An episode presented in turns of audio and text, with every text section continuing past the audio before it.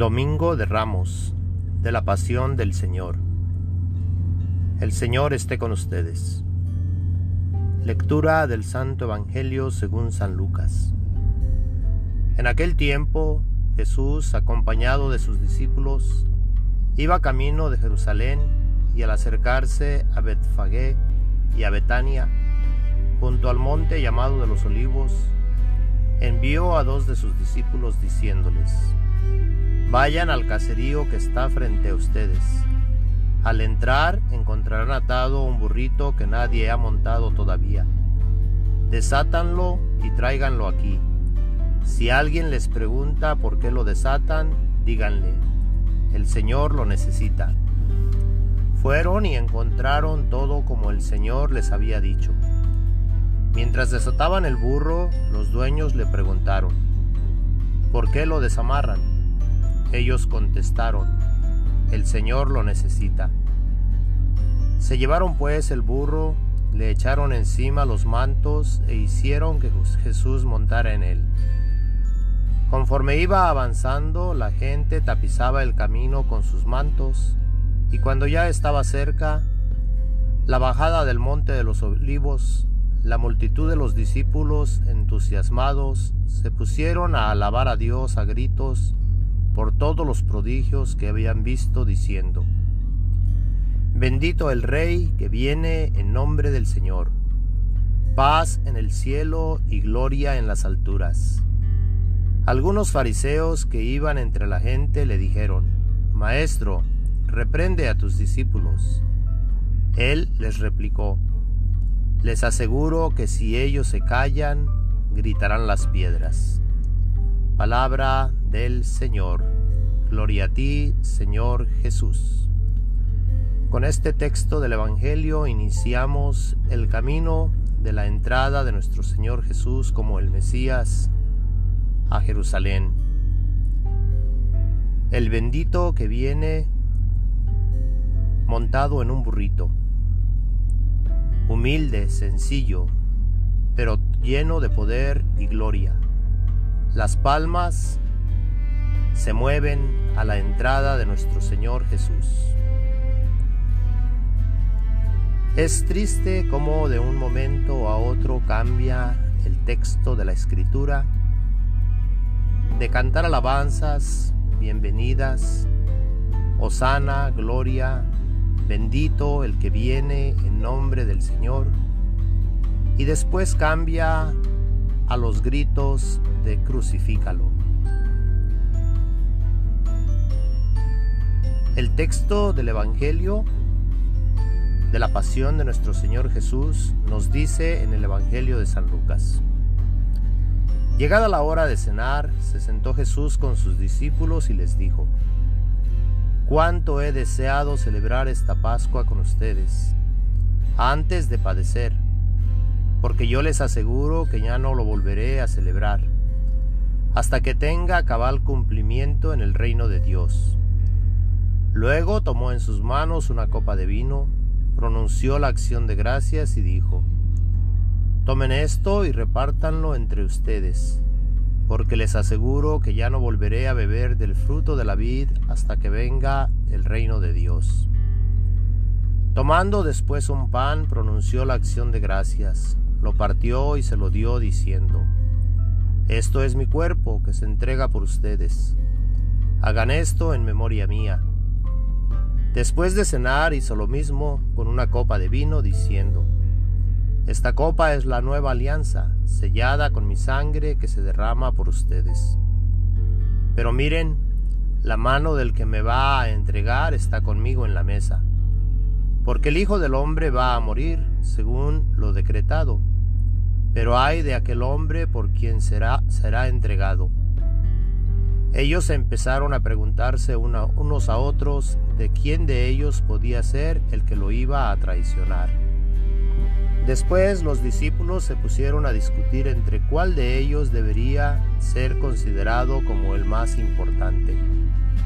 Jesús les dijo, los reyes de los paganos los dominan y los que ejercen la autoridad se hacen llamar bienhechores. Pero ustedes no hagan eso, sino todo lo contrario. que el mayor entre ustedes actúe como si fuera el menor, y el que gobierna como si fuera un servidor.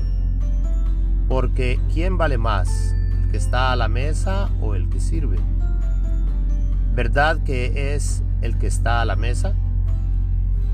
Pues yo estoy en medio de ustedes como el que sirve. Ustedes han perseverado conmigo en mis pruebas, y yo les voy a dar el reino, como mi Padre me lo dio a mí, para que coman y beban a mi mesa en el reino, y se siente cada uno en un trono para juzgar a las doce tribus de Israel. Luego añadió, Simón, Simón, Mira que Satanás ha pedido permiso para zarandearos como trigo. Pero yo he orado por ti para que tu fe no desfallezca. Y tú, una vez convertido, confirma a tus hermanos. Él le contestó, Señor, estoy dispuesto a ir contigo incluso a la cárcel y a la muerte. Jesús le replicó, Te digo, Pedro, que hoy antes de que cante el gallo, habrás negado tres veces que me conoces. Después les dijo a todos ellos, Cuando los envié sin provisiones, sin dinero ni sandalias, ¿acaso les faltó algo? Ellos contestaron, Nada.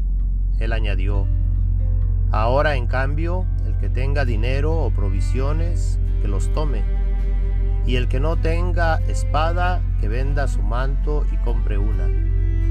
Les aseguro que conviene que se cumpla esto que está escrito de mí.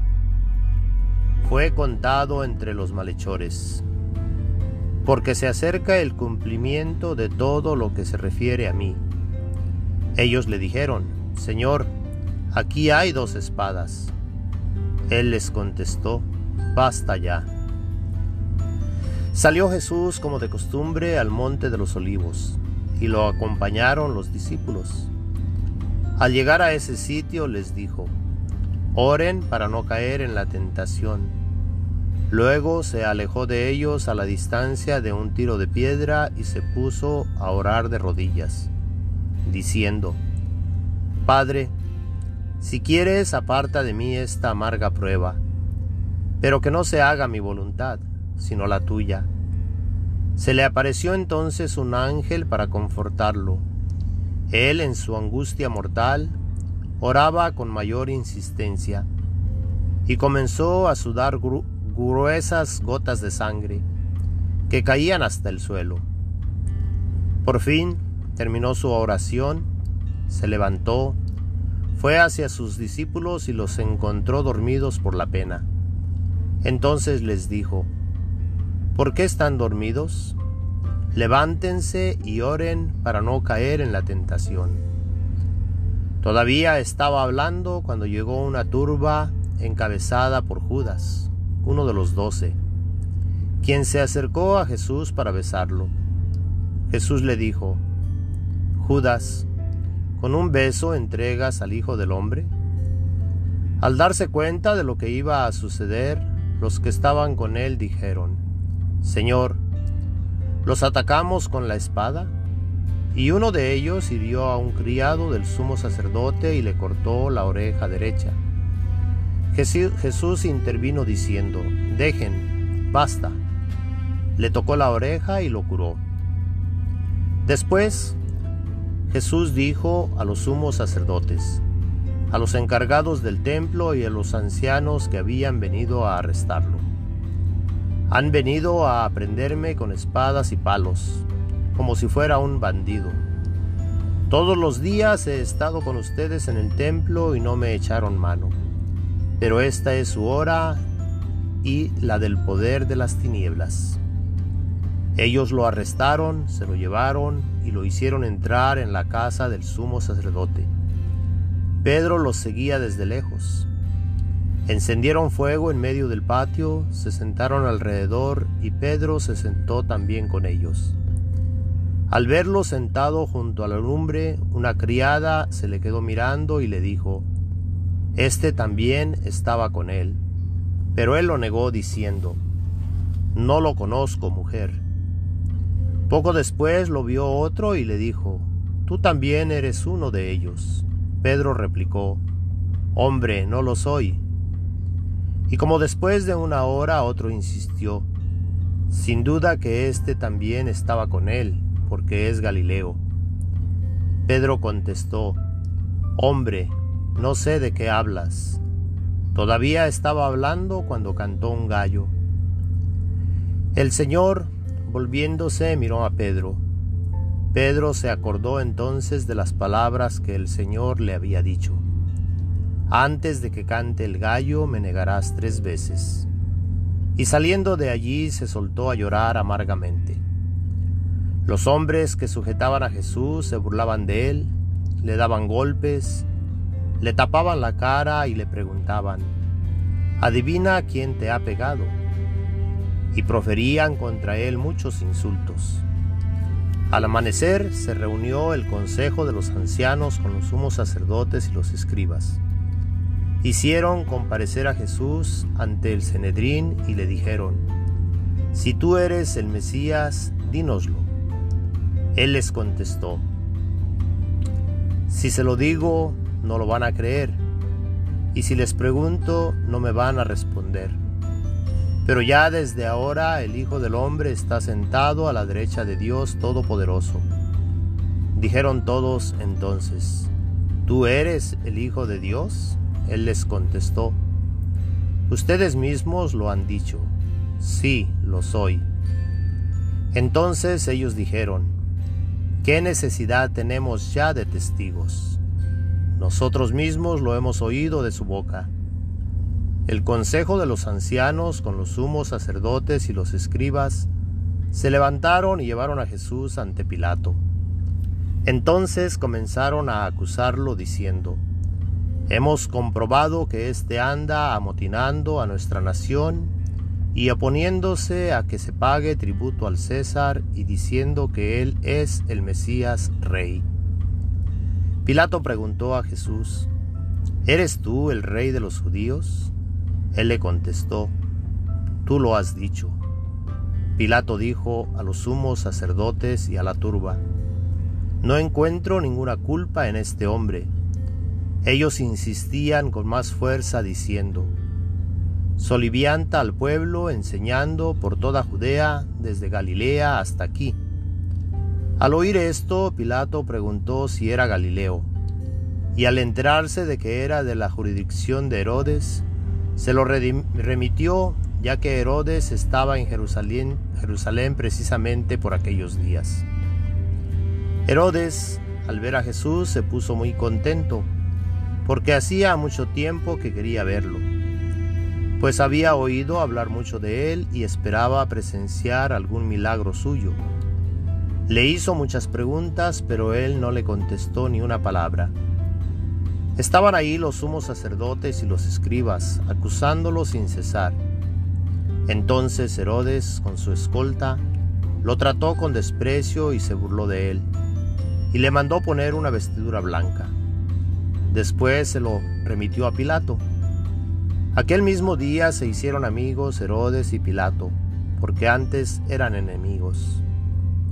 Pilato convocó a los sumos sacerdotes, a las autoridades y al pueblo y les dijo, me han traído a este hombre, alegando que alborota al pueblo. Pero yo lo he interrogado delante de ustedes y no he encontrado en él ninguna de las culpas de que lo acusan. Tampoco Herodes, porque me lo ha enviado de nuevo. Ya ven que ningún delito digno de muerte se ha probado. Así pues, le aplicaré un escarmiento y lo soltaré. Con ocasión de la fiesta, Pilato tenía que dejarles libre a un preso. Ellos vociferaron en masa, diciendo, Quita a ese, suéltanos a Barrabás. A este lo habían metido en la cárcel por una revuelta acaecida en la ciudad y un homicidio. Pilato volvió a dirigirles la palabra con la intención de poner en libertad a Jesús, pero ellos seguían gritando, Crucifícalo, crucifícalo. Él les dijo por tercera vez, Pues ¿qué ha hecho de malo? No he encontrado en él ningún delito que merezca la muerte. De modo que le aplicaré un escarmiento y lo soltaré. Pero ellos insistían pidiendo a gritos que lo crucificara. Como iba creciendo el griterío, Pilato decidió que se cumpliera su petición. Soltó al que le pedían, al que había sido encarcelado por revuelta y homicidio, y a Jesús se lo entregó a su arbitrio. Mientras lo llevaban a crucificar, echaron mano a un cierto Simón de Sirene que volvía del campo, y lo obligaron a cargar la cruz delante de Jesús. Lo iba siguiendo una gran multitud de hombres y mujeres que se golpeaban el pecho y lloraban por él. Jesús se volvió hacia las mujeres y les dijo, Hijas de Jerusalén, no lloren por mí, lloren por ustedes y por sus hijos, porque van a venir días en que se dirá, Dichosas las estériles y los vientres que no han dado a luz, y los pechos que no han criado. Entonces dirán a los montes, desplómense sobre nosotros, y a las columnas, columna, colinas, sepúltennos. Porque si así tratan al árbol verde, ¿qué pasará con el seco? Conducían además a dos malhechores para justiciarlos con él. Cuando llegaron al lugar llamado la calavera, lo crucificaron allí, a él y a los malhechores, uno a su derecha y el otro a su izquierda. Jesús decía desde la cruz, Padre, perdónalos porque no saben lo que hacen. Los soldados se repartieron sus ropas echando suertes. El pueblo estaba mirando, las autoridades le hacían muecas diciendo, a otros ha salvado, que se salve a sí mismo, si él es el Mesías de Dios, el elegido. También los soldados se burlaban de Jesús, y acercándose a él le ofrecían vinagre y le decían, Si tú eres el rey de los judíos, sálvate a ti mismo. Había en efecto sobre la cruz un letrero en griego, latín y hebreo que decía, Este es el rey de los judíos. Uno de los malhechores crucificados insultaba a Jesús diciéndole, Si tú eres el Mesías, sálvate a ti mismo y a nosotros. Pero el otro le reclamaba indignado, ¿ni siquiera temes tú a Dios estando en el mismo suplicio? Nosotros justamente recibimos el pago de lo que hicimos, pero éste ningún mal ha hecho. Y le decía a Jesús, Señor, cuando llegues a tu reino, acuérdate de mí. Jesús le respondió, Yo te aseguro que hoy estarás conmigo en el paraíso. Era casi el mediodía, cuando las tinieblas invadieron toda la región y se oscureció el sol hasta las tres de la tarde. El velo del templo se rasgó a la mitad. Jesús, clamando con voz potente, dijo, Padre, en tus manos encomiendo mi espíritu. Y dicho esto, expiró.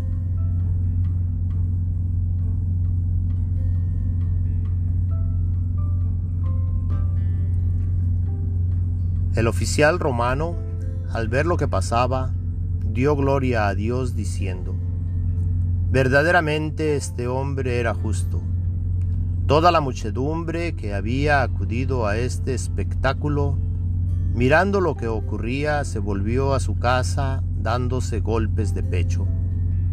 Los conocidos de Jesús se mantenían a distancia, lo mismo que las mujeres que lo habían seguido desde Galilea y permanecían mirando todo aquello.